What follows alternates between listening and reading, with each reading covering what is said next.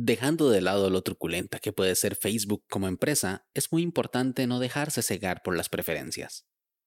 Por eso considero necesario evaluar nuevamente las ventajas de WhatsApp, esas pequeñas cosas que tienen que lo hacen única y no por nada una de las aplicaciones de mensajería número uno del mundo.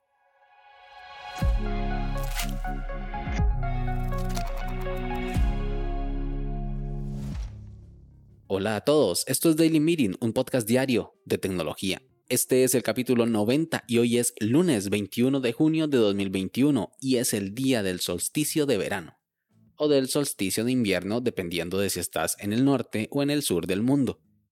Eso significa que en algunas partes es el día con más luz de sol y en otras partes del mundo el día con menos luz de sol. Por ejemplo, en Ushuaia, Argentina, hoy es el día con menos luz del año, con tan solo 7 horas y 12 minutos. Y en Oslo, Noruega, será el día con más luz de sol, con 18 horas y 50 minutos. Es un día perfecto para ver la película del 2019 llamada Midsommar, que trata sobre la celebración sueca del solsticio de verano. Mi nombre es Melvin Salas y en los próximos minutos hablaremos sobre por qué WhatsApp es mejor que Telegram. Así que, comencemos.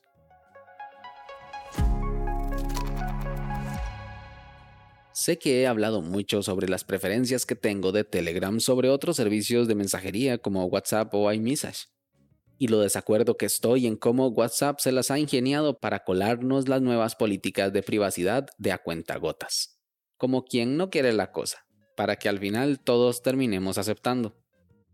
Pero no podemos negar que en muchos países de Latinoamérica WhatsApp es el rey indiscutible de la mensajería instantánea. Es más, no solo en Latinoamérica, también en otros países de Europa, como lo es España. Esta aplicación ha llegado a ser casi una religión al punto de que si no tienes una cuenta de WhatsApp, o te ven como un bicho raro o te reclaman por no tenerla. Cuando estuve intentando no tener cuenta de WhatsApp, me pasaron varias cosas divertidas. Una vez pedí información sobre un producto a una empresa y el agente me dijo que le mandara un mensaje, porque yo no le salía en WhatsApp. Cuando le dije que no tenía, me dijo que no era posible, que todos tenían WhatsApp.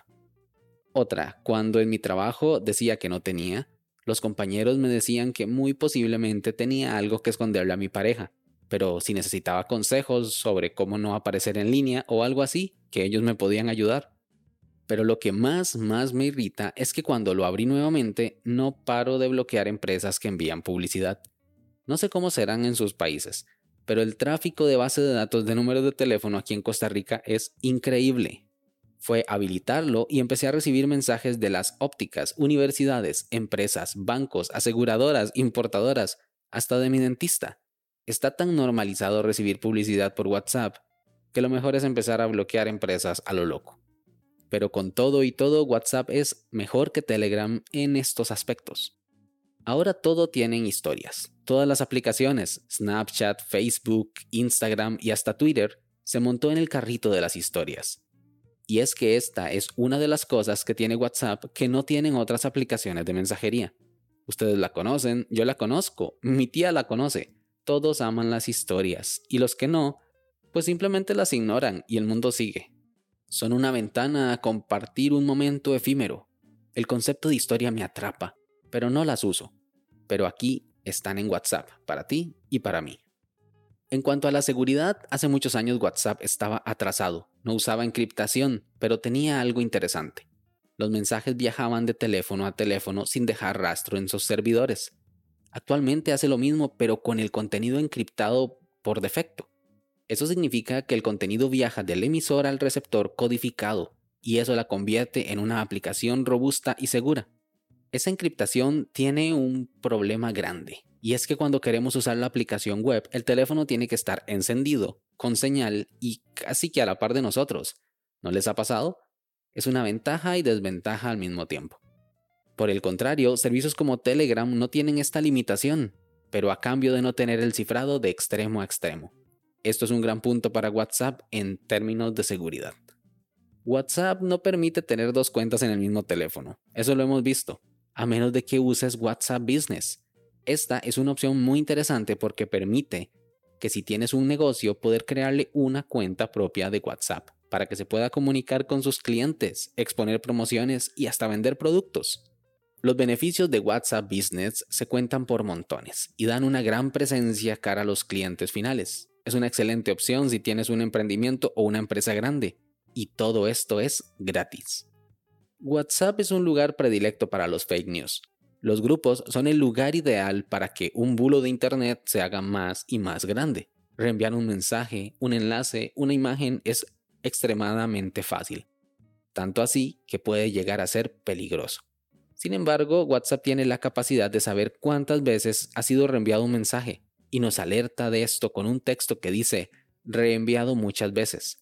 Eso nos puede dar una pista sobre qué tan popular es esa información y qué tan potencialmente podría no ser verdad. Para terminar, los estados, la esencia de WhatsApp.